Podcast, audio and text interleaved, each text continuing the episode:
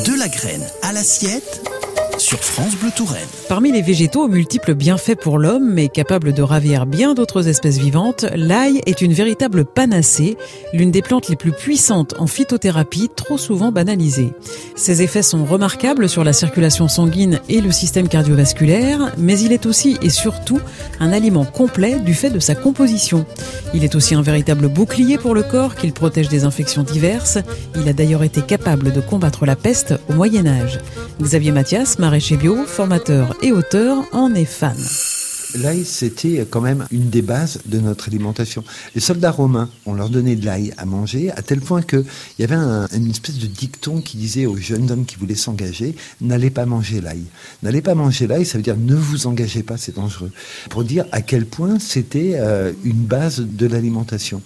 L'ail, il a toujours servi à plein de choses. Maintenant, la science contemporaine nous montre à quel point difficile de faire un concentré de vertu plus important que l'ail.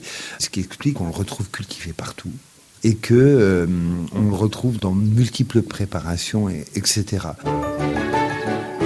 D'un point de vue euh, vie érotique de mon potager, là, il y avait un usage tout à fait particulier, puisqu'il servait à faire des échographies, qui ne pas être super agréables quand même. Donc, euh, quand une jeune femme était soupçonnée d'être enceinte, on lui mettait tout simplement un caillou d'ail dans le vagin. Et si son haleine était chargée d'ail, alors elle n'était pas enceinte. Si son haleine n'avait pas d'ail, c'est qu'il y avait un fœtus qui avait interrompu les effluves de l'ail au passage. Bon, l'histoire dit pas ce que devenait le caillou après, mais j'imagine que pour la pauvre jeune fille, ça devait être, ou jeune femme, ça devait pas être super, super agréable. Ce qu'il faut retenir quand même de cette ail, c'est que voilà une plante qui est assez simple à produire, bien qu'on commence à avoir des ravageurs dessus, euh, des mouches mineuses, etc., mais relativement simple à produire, assez peu exigeante, très facile à conserver. Et puis après, il en existe des, milliers de versions de l'ail, parce que nous, on a notre ail cultivé classique, mais cette année, j'ai eu la chance de voir chez moi euh, des spots spontanés d'allium vinéalé, le petit ail des vignes sauvages.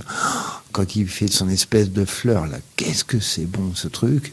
Après, dans les saveurs d'ail, il y a aussi la ciboule de fine. Alors ça, non seulement vous allez vous régaler, mais en plus de ça, vous allez voir les pollinisateurs comme ils vont dessus. Hein. Les aliacées sont d'excellentes plantes hautes pour les pollinisateurs.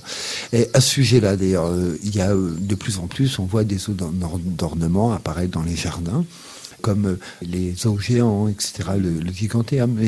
Et moi, je trouve que c'est une très bonne idée parce que c'est une plante qui n'est pas exigeante, qui est sublimement belle, qui attire les pollinisateurs à un point incroyable. Et puis, n'oublions pas surtout qu'elle est comestible. Donc, ça veut dire que en partageant un peu avec les insectes, on peut parfaitement prélever dessus soit de la feuille, soit quand, euh, vous savez, quand ça fait cette espèce d'énorme boule magnifique, on peut prélever un petit peu dessus.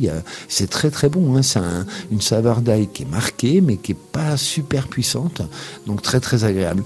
Donc l'ail, vraiment, allons-y quoi. Euh, ça c'est quelque chose qu'il faut cultiver, tant pour l'ornement que pour l'accueil des pollinisateurs que tout simplement comme plante potagère et surtout, surtout vraiment à réintroduire dans nos schémas alimentaires.